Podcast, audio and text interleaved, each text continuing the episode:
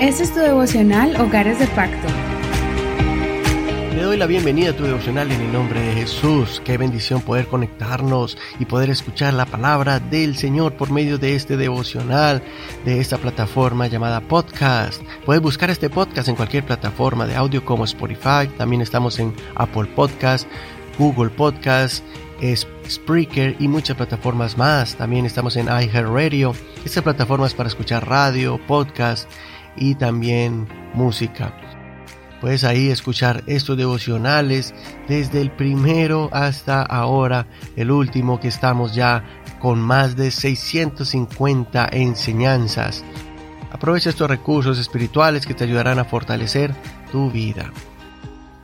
Hoy le corresponde al capítulo 15 de Primera de Samuel. El título del tema de hoy es El espíritu envanecido, altivo y orgulloso de Saúl. Primera de Samuel capítulo 15 vamos a leer desde el verso 16 al verso 23. Entonces Samuel dijo a Saúl, déjame declararte lo que el Señor me dijo anoche. Saúl le dijo, decláralo.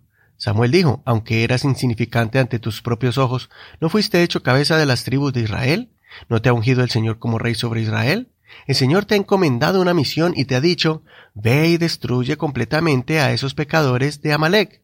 Hazles la guerra hasta que los extermines. ¿Por qué, pues, no has obedecido la voz del Señor? ¿Por qué te lanzaste sobre el botín e hiciste lo malo ante los ojos del Señor? Saúl respondió a Samuel, He obedecido la voz del Señor y fui a la misión que el Señor me encomendó. He traído a Agag, rey de Amalek, y he destruido completamente a los amalequitas.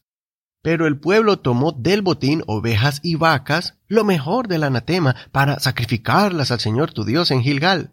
Entonces Samuel preguntó, ¿se complace tanto el Señor en los holocaustos y en los sacrificios como en que la palabra del Señor sea obedecida? Ciertamente el obedecer es mejor que los sacrificios, y el prestar atención es mejor que el cebo de los carneros porque la rebeldía es como el pecado de adivinación y la obstinación es como la iniquidad de la idolatría. Por cuanto tú has desechado la palabra del Señor, Él también te ha desechado a ti para que no seas rey. Hasta que la lectura de hoy no olvides leer todo el capítulo completo. En este capítulo vemos que Dios le dio una oportunidad más a Saúl dándole una misión. Saúl destruyó a los amalecitas como castigo, porque ellos han estado cometiendo crímenes, injusticias y maldades desde que Israel salió de Egipto. Saúl obtuvo una gran victoria sobre los amalecitas, pero una vez más, Saúl cayó bajo la presión del pueblo de guardar lo mejor del ganado. Más que haber sentido la presión de la gente, también vemos un corazón altivo, una actitud de arrogancia que Saúl permitió que se incubara en su corazón y brotara después de haber ganado esta batalla. Tanto que se mandó a hacer un monumento y se embriagó con la celebración y vítores del pueblo, felicitando al rey Saúl. Lo que no sabía Saúl es que Dios ya había confirmado a Samuel la destitución permanente de Saúl como rey, porque su actitud y falta de carácter lo había hastiado ya y no quería saber nada de Saúl. Saúl había caído de la gracia de Dios. Cuando Samuel lo confrontó, Saúl trató de minimizar su error, justificándolo con algo espiritual. El ganado rescatado de Amalek es para el sacrificio al Señor como ofrenda. En otras ocasiones, esta razón tendría validez, ya que esa era la tradición al volver de la guerra con el botín, de traer algo para el sacrificio al Señor. Pero en esta ocasión, Dios fue muy claro al ordenar destruir todo, porque era considerado maldito todo objeto, animal y poblador de esa nación. Por eso tenía que destruirse todo. Igualmente sucedió con Jericó, recuerden con Josué. Dios dijo que todo debía ser quemado pero de las siguientes naciones que ellos iban a conquistar sí podrían tomar botín. En este caso, Samuel reprendió a Saúl. Saúl insistió en esta excusa, pero Samuel le enseñó que un acto espiritual no puede reemplazar la orden de Dios. Dios no le dijo que trajeran botín, ni sacrificios, ni ofrenda. La, la orden fue exterminar todo lo que traía maldición. Y para Dios es más importante obedecer que mil sacrificios. Es mejor someterse a Dios que traerle regalos. Es tan delicada esta situación que Samuel comparó la rebeldía, la obstinación y la desobediencia con el pecado de la brujería.